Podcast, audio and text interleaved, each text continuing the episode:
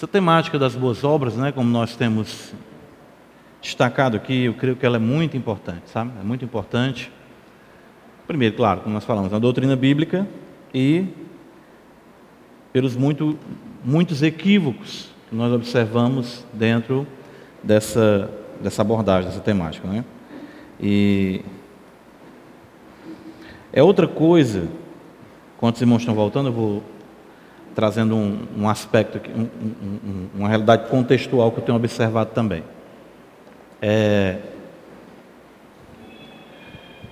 com muita frequência, não estou dizendo todas as vezes, com muita frequência, as pessoas sem uma compreensão correta da teologia, da doutrina, melhor colocando assim, das boas obras, elas causam muitos males à sua família. Muitos males. Sem a compreensão da doutrina. Por quê? Primeiro, ela não entende biblicamente que a maior obra confiada a ela é a sua casa. O maior ministério que Deus lhe deu, minha irmã, é o seu marido. O maior ministério que Deus lhe deu, meu irmão, é sua esposa. A maior obra que você pode realizar na sua vida é criar os seus filhos no temor do Senhor.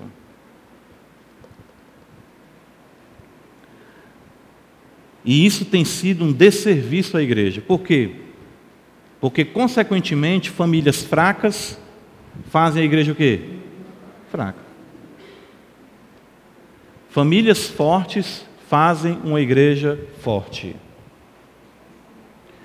Então, eu tenho respondido essa, essa pergunta no meu ministério há muitos anos, e muitas pessoas é, é, é, em angústias, em sofrimento, porque querem fazer a obra de Deus.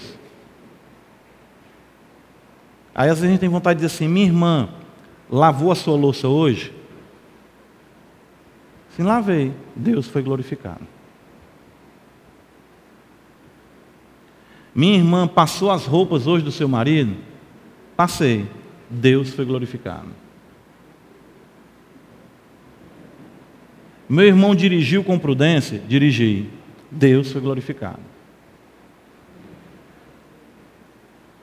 Veja o quanto as pessoas negligenciam isso e se tornam peritas na igreja. Isso é uma coisa que eu tenho visto durante toda a minha vida. Sabe? Aí, quando a gente vai conversar com a família, ou ver as ponderações da pessoa acerca da vida, são completamente mundanas. Completamente mundanas. Eu fico, meu Deus, como é que pode?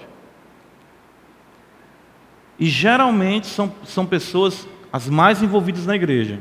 Porque geralmente quem descuida do lar é sob o pretexto de que a obra na igreja é mais espiritual do que dentro de casa.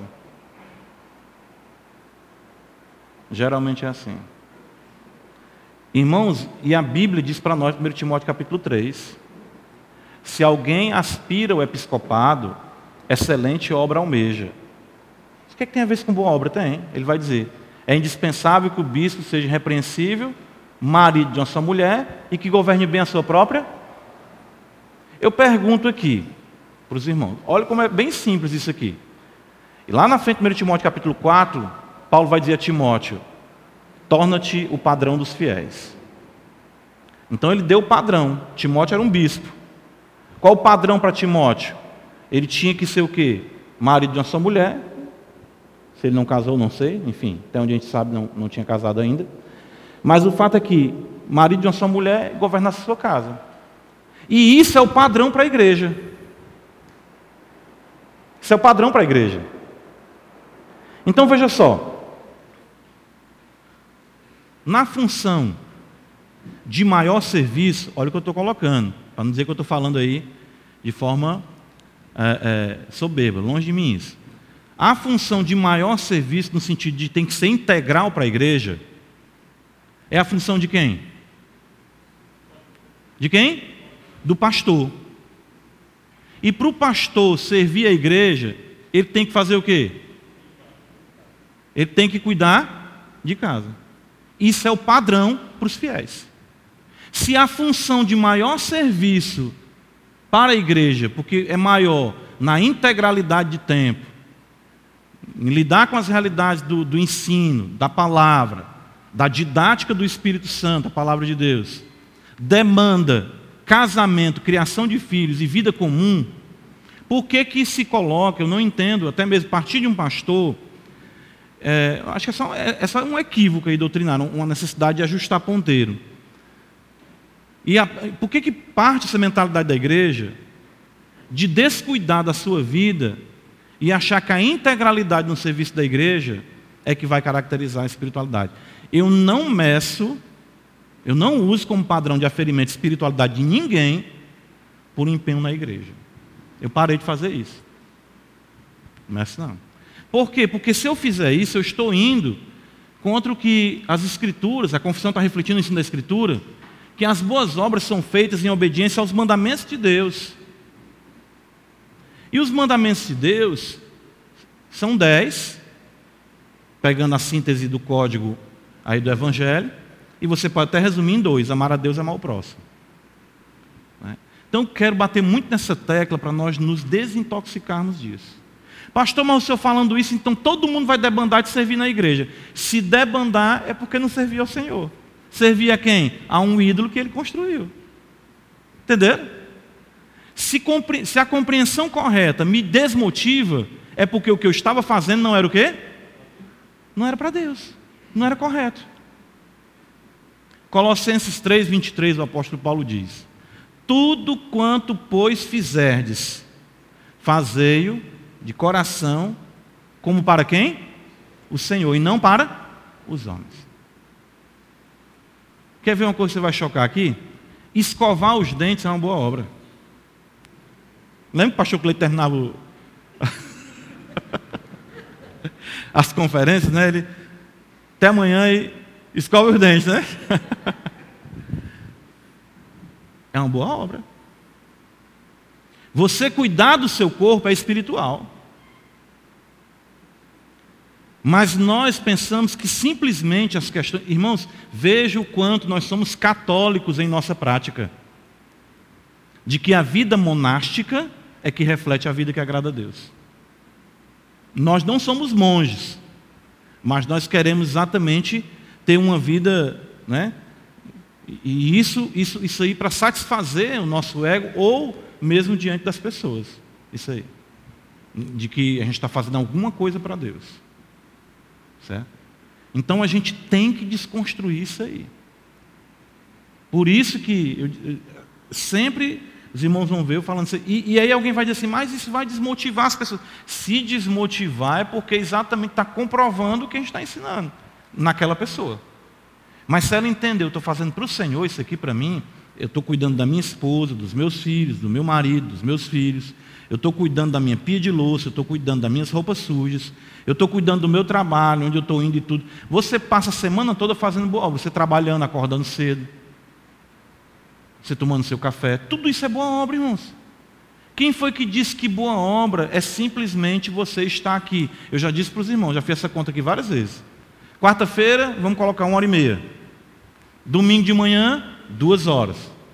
Duas horas. À noite, mais uma hora e meia. Cinco horas na semana na igreja. Cinco horas.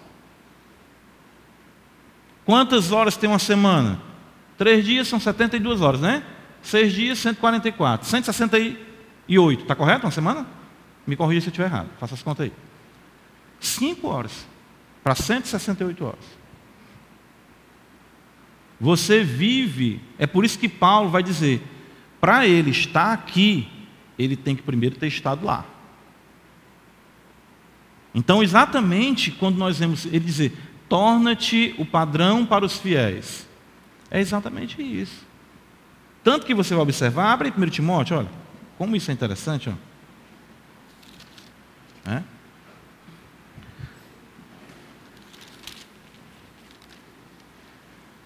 Olha. Vamos ler, vamos, vamos ler a conclusão para a gente voltar para o começo. 1 Timóteo 3, versículos 14 e 15, olha. Escrevo-te estas coisas esperando investir em breve, para que se eu tardar, fique ciente de como se deve proceder na casa de Deus, que é a igreja do Deus vivo, coluna e baluarte da verdade.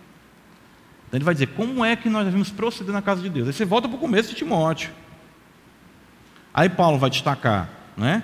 exatamente que ele deixou Timóteo em Éfeso, ele vai destacar o papel da lei, vai destacar a importância do combate. Aí ele vai começar a instrução dele, no capítulo 2 ele vai dizer assim: Antes de tudo, olha aí, exorto que se use a prática de súplicas, orações, intercessões, com ações de graça em favor de todos os homens. Então ele vai destacar a oração em primeiro lugar. Eu fiz até uma, uma exposição, 1 Timóteo, falando da, da, da oração em 1 Timóteo. Aí na sequência ele vai dizer no versículo 8: Quero, portanto, que os varões orem. Ele vai dizer como é que tem que ser os homens. Ó. Aí na sequência ele vai dizer: Da mesma sorte as mulheres. Aí ele vai dizer a importância do homem e da mulher.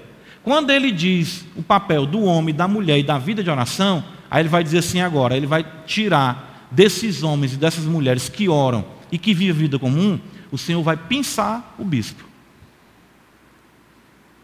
Entenderam o que eu estou querendo dizer?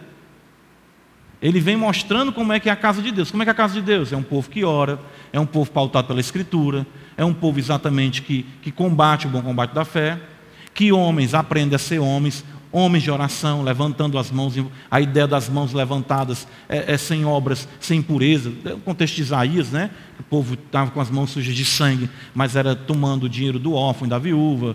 Enfim, as mulheres também aprendem com modéstia. E quando ele fala do papel do homem da mulher, aí ele vai pensar, como eu falei, o serviço de mais de, de maior serviço, é, é, é, porque demanda a integralidade da vida do tempo. Aí ele pensa de onde? De homens e de mulheres. Ele pega o homem, ele vai dizer que deve ser marido de uma só mulher, e quando ele vai falar da mulher, ele diz exatamente no versículo 11 do capítulo 3, da mesma sorte as mulheres, sejam respeitáveis, não maldizentes, temperantes e fiéis em tudo.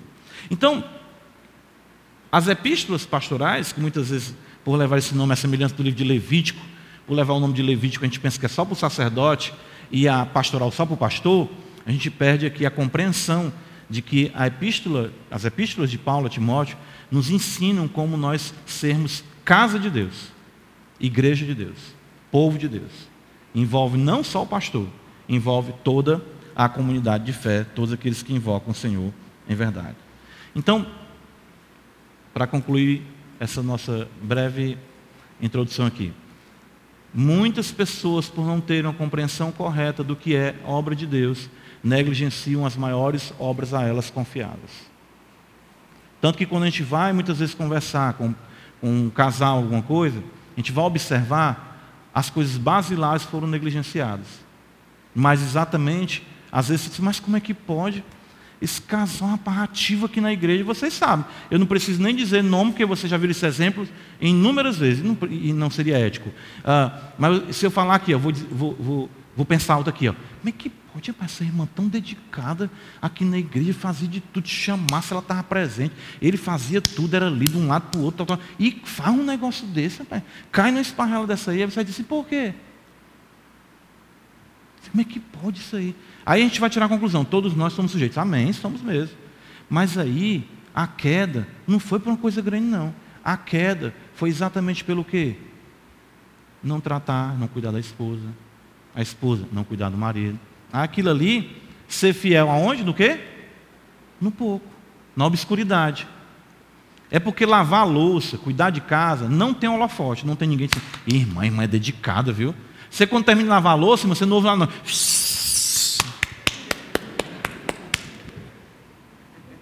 Todo mundo. Né? Não. E quando você termina de lavar, vem o marido contra o prato, bota, vou ali, meu filho, bota ali, você. Não. Quando você termina, você está você tá em casa e tudo, cuidando, você capinar, arrancar o mato ali, você não vai ter ninguém na turma da igreja. Esse é um homem e tudo. Não, não tem não. Mas o Senhor está vendo. E é no arrancar do capim e no lavar da louça que são feitos os homens e as mulheres de Deus.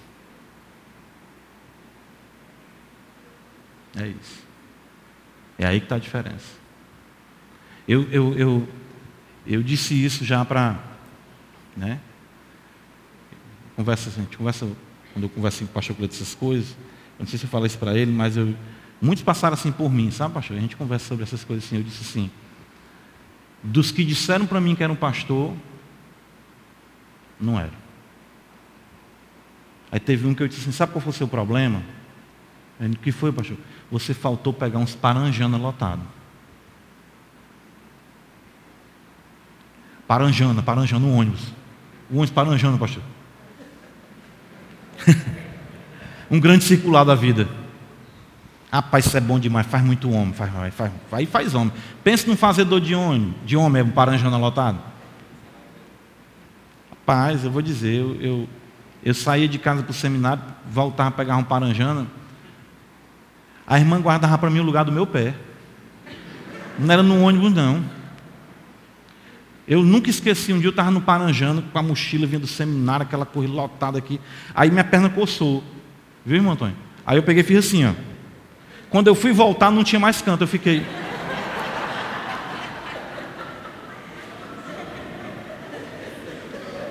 Rapaz, nem pro pé eu tenho lugar para aqui nesse ônibus. Eu fiquei aqui, ó. A irmã disse assim: aqui, André, aqui, André. Foi. Tinha uma irmã comigo, ela disse, eu botei, foi. Peguei logo.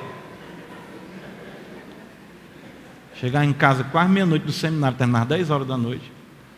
Chegar em casa, porque tinha que ir para o terminal, terminal, terminal, terminal, né? Parece um fliperama, para poder chegar em casa, né? Mas essas coisas é que fazem. Isso é. é, é não estou falando só de mim, não. Isso é muitos irmãos que eu vi convir. Mas aí é que faz, aí é que nasce a espiritualidade. E é no comum é no comum da vida. E por falta dessa compreensão, por essa mentalidade, como nós estamos falando aqui, católica, espírita, legalista nosso, a gente pensa que fez alguma coisa e aquilo ali já nos deu um, um respaldo diante de Deus, alguma coisa assim. Certo? Vamos prosseguir aqui de onde a gente parou? Nós, ah, eu ler a, a, a declaração, né, para a gente não perder o contexto. Essas boas obras feitas em obediência aos mandamentos de Deus são os frutos e as evidências de uma fé viva e verdadeira. Nós vimos a questão aí do fruto com a escritura, né? Ou seja, aquele que está em mim dá muito fruto. O Senhor fala isso no Evangelho de João capítulo 15. E são evidências de uma fé viva e verdadeira. Então você não tem que espremer um crente para ele dar fruto. Né? Que rapaz, eu luto, luto com o irmão, não sai nem um coco babão, né? não sai nem uma pitomba. Mas é porque exatamente não tem fé viva e verdadeira. E aí é que vem um problema, porque o falso crente, o pseudo-cristão, é, é, pseudo-cristão fala mais das seitas, né? Mas vamos dizer assim, a, a, a pessoa enganada consigo mesmo de que é crente, ela consegue imitar as obras na igreja. Muitas delas. É por isso que a gente se engana, a gente fica como é que, como é que pode? Mas, mas não é presente, não é tão ativo, naquilo outro não falta. Mas porque, agora, as obras que vêm conectadas ao mandamento, por amor a Deus, amor às Escrituras, você conversa com a pessoa, você percebe isso aí, você, você vê. Irmãos, é, é, eu converso isso com a minha esposa e tudo, a gente, é, um momento de oração que tem sido muito bons, a gente, a gente percebe, né? não, não fico pensando que eu estou examinando a oração não, sabe? mas é porque é, é, é aquele irmão se levanta e ele, quando ele diz Senhor nosso Deus, chega a vibrar as cordas do meu coração. Por quê? Vida, doutrina, prática. Se sente. É igual o, o, o, cibolete, né? Lembra lá? Diga aí, cibolete, é você. É, esse aí. Aí, aí é um dos nossos, né? Aquele código lá para identificar o adversário, né? E quem, era, quem era a favor e quem era contra. A gente percebe isso. Porque vem da relação com os mandamentos. Né? E aqui é isso mesmo. Né? Ou seja, quando Davi fala no Salmo 51, e a gente viu hoje o Salmo 32, são salmos penitenciais, ele vai tratar de alegria da salvação, de sentir a graça de Deus. A gente percebe isso exatamente na vida, uma fé viva e verdadeira que está atrelado, claro, às Escrituras. Por elas, ou seja, por essas obras, os crentes manifestam a sua gratidão os crentes não pleiteiam direito diante de Deus por isso, não. Nós vimos exatamente isso com a referência aqui do Salmo, a gente parou na semana passada, aqui, ó. Que darei ao Senhor por todos os seus benefícios para comigo. O que é que eu posso dar ao Senhor? Qual é a resposta? Nada. Deus precisa de dízimo? Não. Deus precisa de oferta? Não. Ele diz em Ageu 2,8: Meu é o ouro e minha é a prata, diz o Senhor dos Exércitos. Nosso dizimar e nosso ofertar é exatamente o resultado de gratidão, que é exatamente como ele vai dizer: tomarei o caso da salvação, invocarei o nome do Senhor. E tudo aquilo que envolve a disciplina espiritual, a comunhão com Deus, eu quero tributar, eu quero louvar o Senhor. Então, tomar o caso da salvação é reconhecer que só Ele é o Salvador. E veja que aí é um paralelismo: tomarei o caso da salvação e invocarei o nome do Senhor. Porque todo aquele que invocar o nome do Senhor, o que é que diz? era salvo. Então eu tomo o cálice da salvação. Eu me curvo, eu entendo que só Ele é quem faz tudo. De fato, a boa obra foi Ele que fez. Em tudo Ele tem a primazia. Ele é o primogênito dos mortos. Nós vamos ver hoje à noite que Ele é o princípio da criação de Deus na carta Laodiceia. Apocalipse fala isso, né? Ele exatamente é Ele é que fez a boa obra. De fato, quando Ele terminou toda a sua obra, não diz lá em Gênesis. Uma vez terminou a conclusão, o Senhor terminou a sua obra, Deus o quê? Descansou e se deleitou. Quem faz de fato boa obra é Deus. E aquilo que nós fazemos é exatamente um reflexo de um amor, de uma gratidão, exatamente por tão grande salvação. Os crentes manifestam a sua gratidão. Na sequência, nós vamos ver aqui, fortalecem a sua confiança.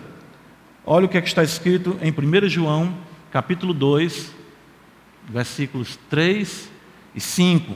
Ora, sabemos que o temos conhecido, por isso, se guardamos os seus.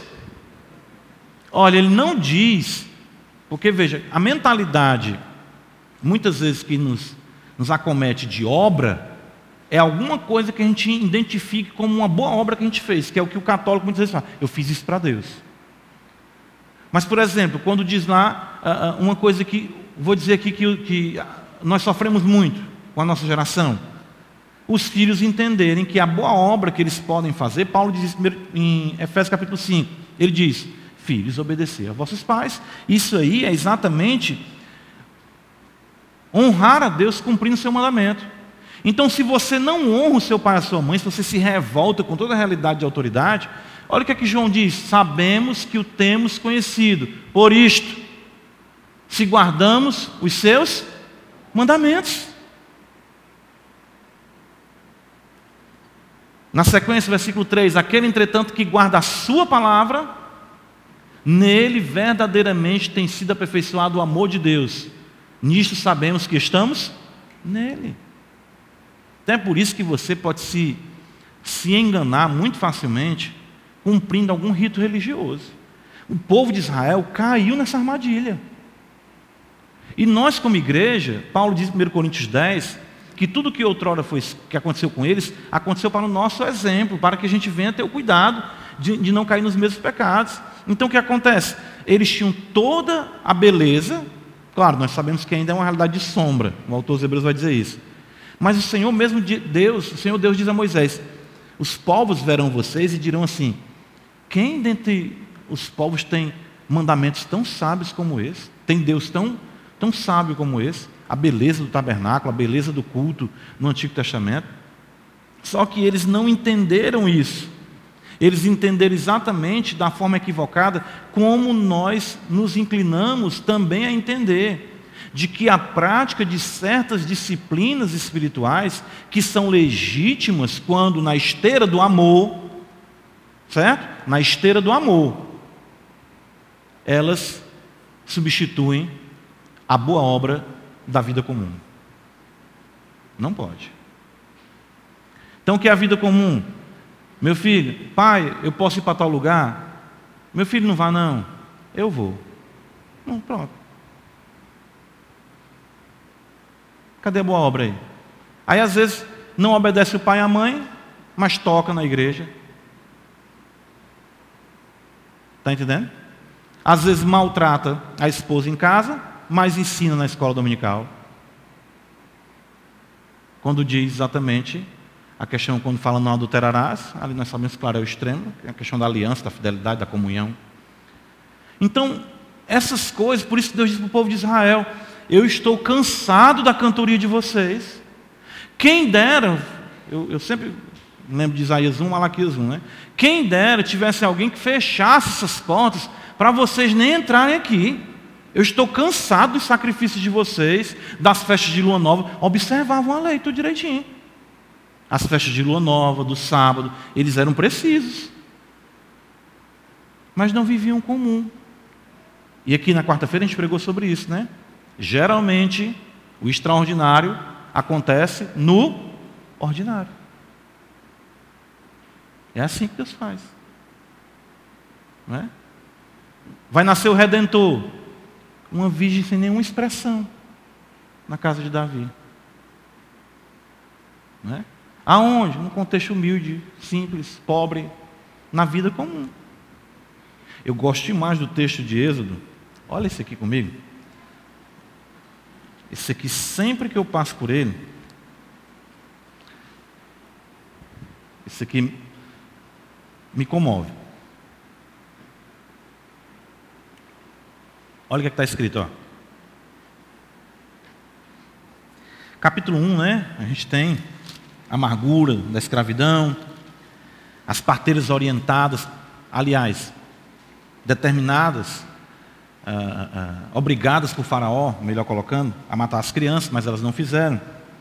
E o povo de Israel vinha sendo tratado exatamente de forma muito cruel, né?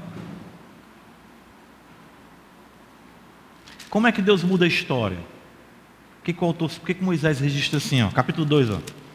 Foi-se um homem da casa de Levi e casou-se com uma descendente de Levi. Então, como é que Deus começa a mudar a história? Um crente casando com uma crente. Mas não precisa ir uma Não, que Deus vai mudar o mundo na, na formação de uma família. Moisés começa a narrar como vai se dar a libertação dos israelitas. Tudo aquilo ali, como é que se dá? Foi-se um homem da casa de Levi, casou com a mulher da casa de Levi. E a mulher concebeu e deu à luz. O que é que tem de mais nisso aqui? Todo tempo nós estamos aqui, tem um bocado de mulher dando, dando a luz, concebendo. E vendo que era formoso, escondeu por três meses. A gente, quando passou por esse texto em Hebreus, né? É, o autor sagrado fala que era Estevão também, que foi um, um, uma beleza sobrenatural que Deus colocou sobre Moisés, sobre Moisés, que fez os pais não terem coragem, né, embora estivessem ali com aquele decreto do, do rei. Ah, que é menino novo, o pessoal diz, todo menino novo tem, tem cara de joelho, né? Todo mundo diz isso, né? Não, é menino, não, não peraí, nasceu agora, está todo ainda.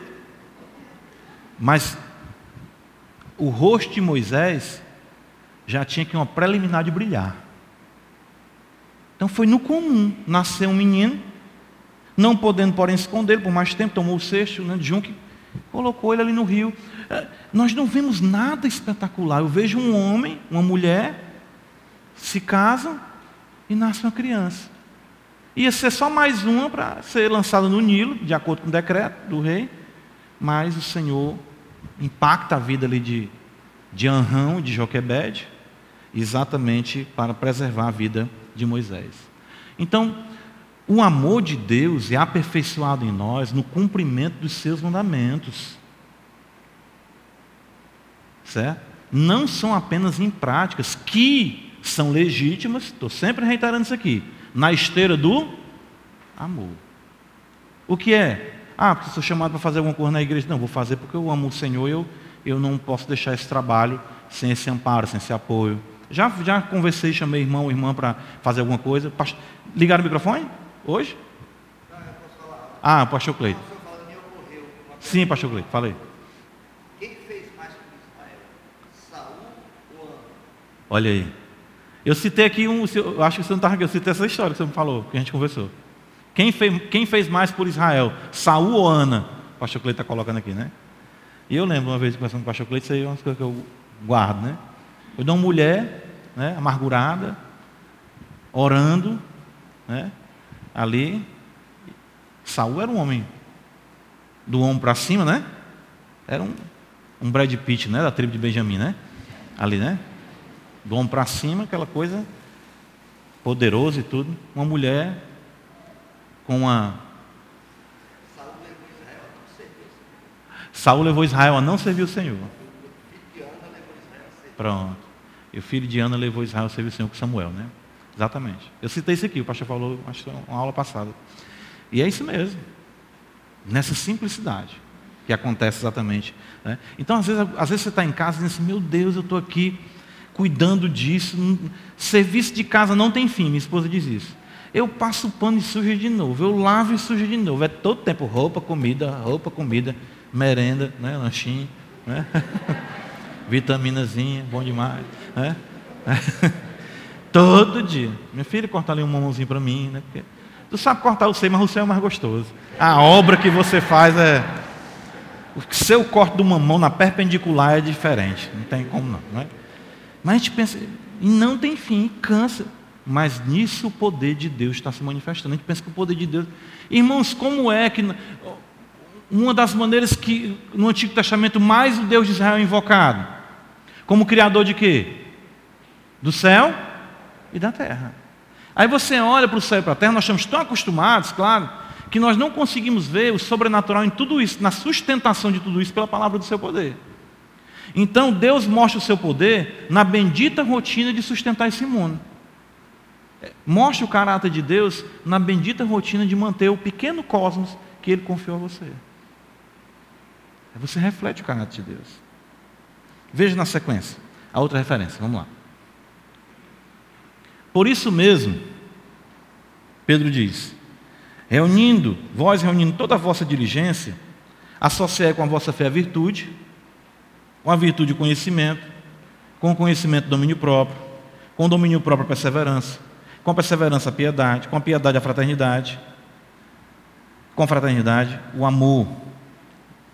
Na sequência, porque estas coisas, existindo em vós e em vós aumentando, fazem com que não sejais nem nativos nem frutuosos no pleno conhecimento de nosso Senhor Jesus Cristo.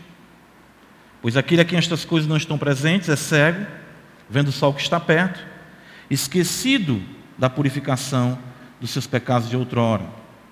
Por isso, irmãos, procurai com diligência cada vez maior confirmar a vossa vocação e eleição. Porquanto procedendo assim, não tropeçareis em tempo algum, pois desta maneira que maneira? Vivendo a vida cristã. Domínio próprio, né? o conhecimento, comunhão, fraternidade, vivendo, e isso aumentando. Pois desta maneira que vos será amplamente suprida a entrada no reino eterno de nosso Senhor e Salvador Jesus Cristo. Doutor Laudiano disse uma coisa interessante com esse texto. Ele diz: para entrar no reino, a porta é o quê? Estreita. Mas uma vez que você entre, a entrada se torna o quê? Mais larga. Se você praticar o que está escrito. Você vai deixando de ver a vida cristã como uma coisa, ai, difícil demais. Não. Você vai tendo prazer. Você vai amando as coisas de Deus. E, e, e o texto diz: por essa, desta maneira que você será amplamente suprida a entrada no reino eterno de nosso Senhor e Salvador Jesus Cristo. Certo? Você, você entra exatamente com amplidão, a sua alma vai sendo dilatada. Você vai crescendo exatamente na graça de Deus. E o que é interessante é que, que o que nós falamos aqui, eu disse isso dando aula aqui uma vez, lendo a autobiografia do Spurgeon, ele citando o avô dele, pastor, e o avô dele já velho disse para ele, para Spurgeon, já décadas e décadas de ministério, ele disse, olha, o que eu percebi com o passar do tempo, foi que eu preguei as mesmas verdades, experimentando elas de forma mais poderosa, cada, quanto mais o tempo passava. Então, o grande problema aí é que as pessoas dizem, entendi o Evangelho. Você pode ter até abarcado mentalmente muita coisa. Mas quando você. Vai chegar um momento que você vai dizer assim: Cristo Aí a revelação. O Espírito Santo traz. Cristo, o ungido, a unção, o conhecimento. Você vai. Essas verdades vão se apropriando mais da sua vida. Então, a importância exatamente dessas boas obras, da obediência, porque isso vai fortalecer a sua confiança, porque o testemunho do Espírito Santo será mais intenso em você. Então, por que, muitas vezes você vai dizer assim, é, é, é, é, eu, eu, algumas pessoas falam, isso acontece não só com uma ou duas, muitas pessoas, não, não ter confiança diante de Deus, ou certeza diante de Deus. Essa convicção de salvação e certeza, ela vem exatamente pela apropriação das verdades sobre o seu ser. Na prática da obediência aos mandamentos por amor ao Senhor. Isso é um processo. Isso é um processo. Certo? Na sequência, veja. Edificam seus irmãos as boas obras. Veja que ele coloca em primeiro lugar. Certo? São frutos evidências de uma fé viva e verdadeira. Os crentes manifestam sua gratidão a Deus, claro. Fortalecem sua confiança em Deus. Edificam seus irmãos. O grande problema é que a gente já quer para esse ponto. Edificar os irmãos sem nem mesmo estar edificado. O que é que Paulo diz para Timóteo? Tem cuidado da doutrina e de ti mesmo. É assim que está escrito? Como é que está escrito? Tem cuidado de ti mesmo e da doutrina. Fazendo assim, salvará tanto a ti mesmo quanto aos teus ouvintes. Maravilha, não é? Então cuide de você, meu irmão. É isso que Paulo está dizendo. Aí você fazendo isso, você vai ser uma bênção para os irmãos também. Olha só o que diz 2 Coríntios, capítulo 9, versículo 2. Porque bem reconheço a vossa presteza, da qual me glorio, junto aos macedônios, dizendo que a Caia está preparada desde o ano passado, e o vosso zelo tem estimulado a muitos. A oferta que foi levantada né, para ajudar os santos, Jerusalém, e os santos aqui, exatamente, é, da Caia, como Paulo diz, está preparado né, para ofertar, mas isso como resultado, claro, da sua espiritualidade. Na sequência, vejam outra referência, 1 Timóteo 4,12: Ninguém despreza a tua mocidade, pelo contrário, torna-te padrão dos fiéis, na palavra, no procedimento, no amor, na fé e na pureza. Veja como ele vai ser padrão naquilo que implicou, claro, tocou a vida dele primeiramente. Palavra, no procedimento, na fé e na pureza. Essas verdades não podem ser invertidas. Quando nós invertemos, nós caímos exatamente no que? Nessa questão, muitas vezes, de regras e de legalismo. É, é, irmãos, é simples. Não estou dizendo que é fácil, porque isso é poder de Deus. Mas é o amor a Deus é que faz tudo isso. É por isso que a, a, a, o Senhor sintetiza. Quando o escriba pergunta qual é o maior de todos os mandamentos, o Senhor fala: amar a Deus sobre todas as coisas. Se você amar a Deus, como José falou que se apegue a Deus, incline a sua alma para se apegar a Deus, faça isso. Observe os ídolos no seu coração que competem ou que querem competir com exatamente a beleza de Cristo e mate-os. Diga não para eles. Sacrifique eles. Aí você vai mostrar um amor maior pelo Senhor. Certo? Eu me lembro, até em coisas legítimas. Quando a, a, a Lídia nasceu, e aí eu sempre eu falo, às vezes eu pego os meninos aqui, a gente vai orar pelas crianças, e eu acho muito, muito, muito aquela fase quando está assim aquele. Tá um bebezão, né? Eu acho assim, tá todo. Né? Paz, eu, eu, eu fiquei preocupado porque eu amava tanto a Lídia que chega doía. Sabe? Não é que eu deixei de amar, não, sabe? Mas eu tinha um amor que eu ficava. O amor foi tão grande, aquela coisa assim, né? Sério mesmo, não esqueça disso. Eu falo isso para a Edilene, para minha esposa, já falei isso para a Lídia. Que eu ficava sofrendo com qualquer possibilidade de algo acontecer com ela. aquilo ali me, me turbava.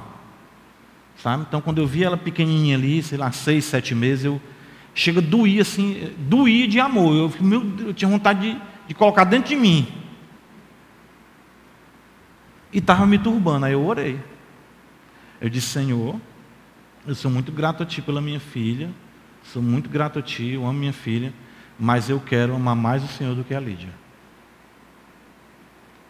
Aí foi onde eu encontrei paz, porque eu amava tanto que eu estava perturbado. Está entendendo? Isso aí vale para qualquer esfera, né? Mas eu lembro muito disso aí. Porque eu estava em pânico. Irmãos, era um amor que me dava pânico. Eu queria, sei lá, me tornar aqui um escudo, assim, proteger ela. Era uma coisa assim que eu, eu ficava com ela, com a Lídia. Então eu disse, Senhor, eu quero amar mais o Senhor do que a Lídia, porque amando mais o Senhor, eu sei que eu serei muito mais benéfico à minha filha. Então isso aí me trouxe, sabe, esse equilíbrio. Ou seja, que aí eu pude ser benéfico para ela, quando, claro, primeiramente eu amei o Senhor acima de tudo. Na sequência, veja, ah, adornam a profissão do Evangelho. Né? Isso aqui é um texto que a gente vai encontrar tanto em Mateus capítulo 5, versículo 16, né? E diz o Senhor: Assim brilhe também a vossa luz diante dos homens, para que vejam as vossas boas obras e glorifiquem a vosso Pai que está nos céus. Olha como esse versículo aqui é, é, é, é desconstrói. Vamos lá, pessoa que é dedicada na igreja. Está aqui, ó. Quem está ali no, no bar do Serginho, está vendo o que você faz aqui dentro? O texto está dizendo que a sua luz tem que brilhar diante dos homens. Você não pode confundir o serviço na igreja, que tem o seu valor, como eu coloquei na esteira do amor, sempre enfatizando isso, com o que é o seu dia a dia, a sua vida comum.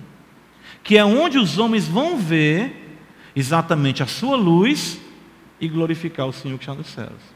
Lembra ali do caso ah, de Eliseu quando passava? E a mulher disse: Vejo que esse homem é o que? Um servo de Deus. Ou seja, você adorna, você enfeita, você torna atraente o Evangelho. Quando você pratica as boas obras, e o que são as boas obras? Viver a vida comum de forma agradável a Deus. Né? Digo isso que eu sei que você, como crente, ou qualquer outro crente, vai fazer isso também. Mas eu vejo as pessoas ficam chocadas.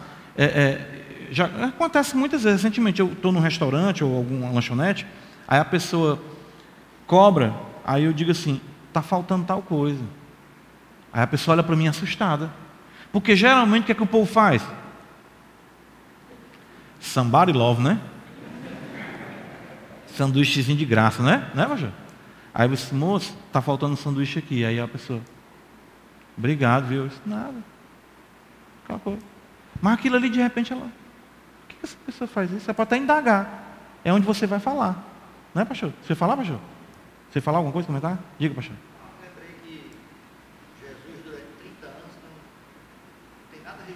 Isso, isso. É só aquele, ele tem 12 anos que ele vai no tempo. Isso. No dia do batismo dele, Deus disse, esse é o meu filho amado em quem tu comprado. Isso. Muito bom, pastor. É verdade. Não nada ainda, Isso. né? É. é isso. Ou seja, uma vida obscura, né, aos olhos dos homens, já era agradável a Deus. Exatamente. Isso é muito bom. Eu tenho, eu meditado disso aí, muito bem lembrado, pastor trouxe aí, porque é exatamente isso aí. E interessante, o que a gente tem nos evangelhos, a maior parte dele consiste na última semana da vida de Cristo. São pensados alguns acontecimentos. Os três anos do seu ministério ali são, não estão todos eles registrados. João vai até falar, usando o hipérbole, ele diz que se fossem registrados todos os milagres que Jesus fez, creio ele, diz que nem os livros do mundo todo conteriam, que ele não poderiam caber. Né? Então, 30 anos, e o Senhor disse, é meu filho amado em quem me compraz. Amém. É isso mesmo. Então, a, a vida comum. É isso que os homens vão ver. Os homens não vão ver você tocando aqui. É importante? É. Na esteira do amor. Vou sempre dizer isso. Os homens não vão ver eu pregando aqui. É importante? É. Na esteira do amor. Mas os homens vão ver eu comprando, eu pagando, como é que eu trato as pessoas, como é que eu me comporto, como é que os vizinhos ouvem a minha relação em casa com a minha esposa, que vizinho ouve, né? Tem como, né? Dependendo do que você faça, né? Claro. As pessoas vão ver isso aí. É isso aí que o Senhor está dizendo. Assim brilhe. Seja um popstar da fé. Seja conhecido por isso, uma estrela. Quer ver como isso é bíblico? Abre em Filipenses. Mostrar a referência aqui para você ser uma estrela.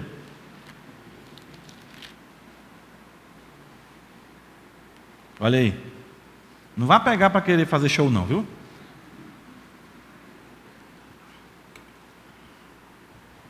Olha o que, é que diz aqui. Ó.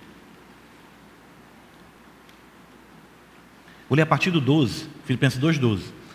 E eu, e eu quero falar isso aqui e, fa e, falar de mim, do meu pecado. Vou já dizer para os irmãos. Assim, pois, amados meus, como sempre obedeceste, não só na minha presença, porém muito mais agora na minha ausência, desenvolvei a vossa salvação com temor e tremor, porque Deus é quem efetua em vós tanto querer como realizar segundo a sua boa vontade. Fazei tudo sem murmurações nem contendas, para que vos torneis irrepreensíveis e sinceros, filhos de Deus inculpáveis, no meio de uma geração pervertida e corrupta, na qual, o que é está escrito aí? Resplandeceis como luzeiros no mundo.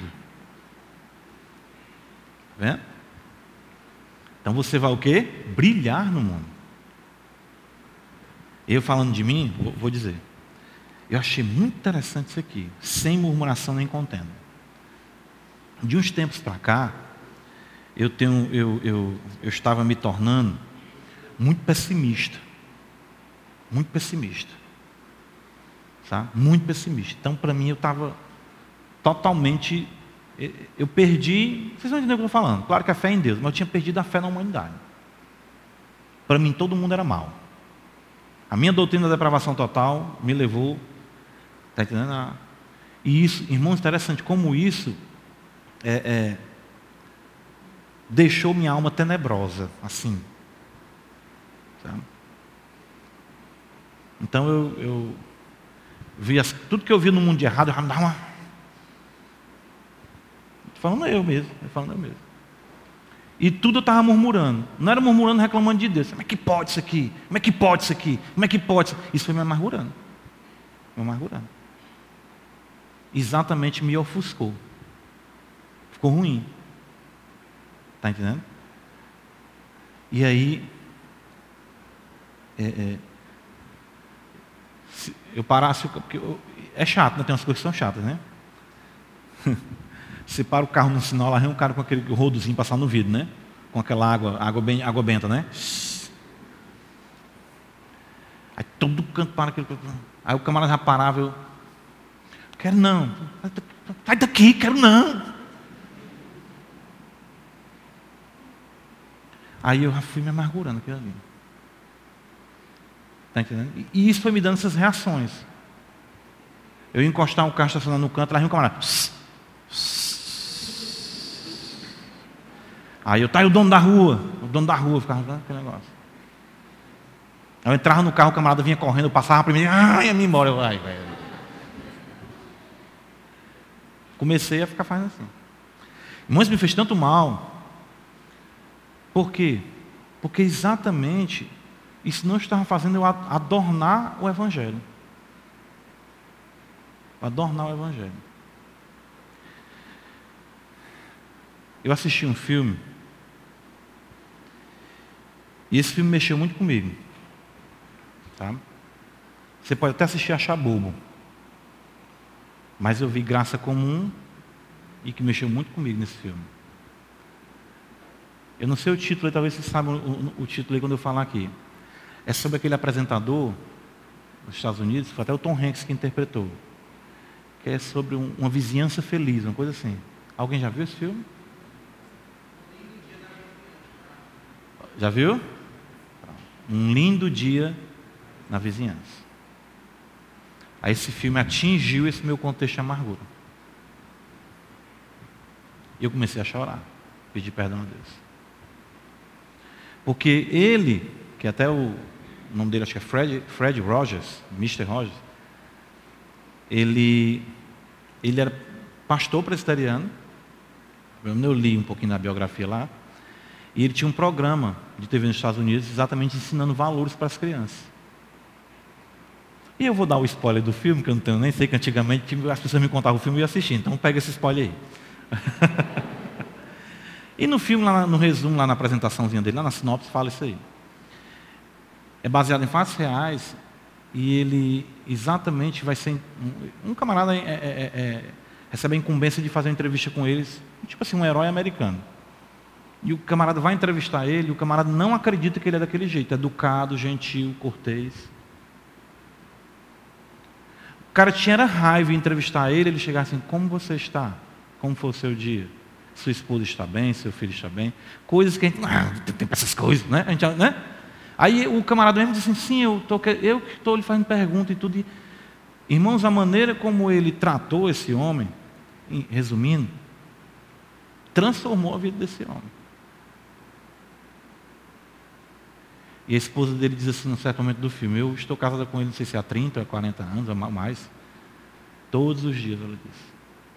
Ele ora por todo mundo que ele conhece. Cita nome por nome. Ele abre, ele tinha escrito. Essas coisas que alguns americanos gostam de fazer, né? Não estou dizendo que seja, tem que fazer ou não, estou falando isso aí não. Estou trazendo um padrão da vida de ninguém não. Mas aquilo mexeu comigo, eu disse, meu Deus, como é que pode? Eu cristão, pregando o Evangelho, ensinando a palavra, e o tempo está passando, eu estou envelhecendo, estou ficando mais, mais ranzinza. Eu não quero isso. A Bíblia diz que João, mesmo depois de velho, ele era um discípulo amado, era conhecido, né? Mesmo filhinhos, né, e tudo. Então eu, eu, eu, de repente, eu vivi essa duplicidade aí na minha vida. Aqui com os irmãos amados e tudo e tal. Quando o camarada acenava para mim a flanelinha, ai para lá, cara, embora. Não dizer que toda vez eu tenho dinheiro, mas o meu estado, a, a minha postura era pecaminosa. E são essas coisas que exatamente adornam a doutrina de Deus e que são agradáveis ao Senhor. Última referência, só para a gente ler, para não deixar no ponto aqui para a próxima aula. Não furtem, pelo contrário, deem prova de toda fidelidade, a fim de ornarem em todas as coisas a doutrina de Deus, nosso Salvador. Certo, irmãos? Então, você, você é o adereço da fé. Onde você estiver, as pessoas possam ver em nós uma conduta gentil, amiga, cordata.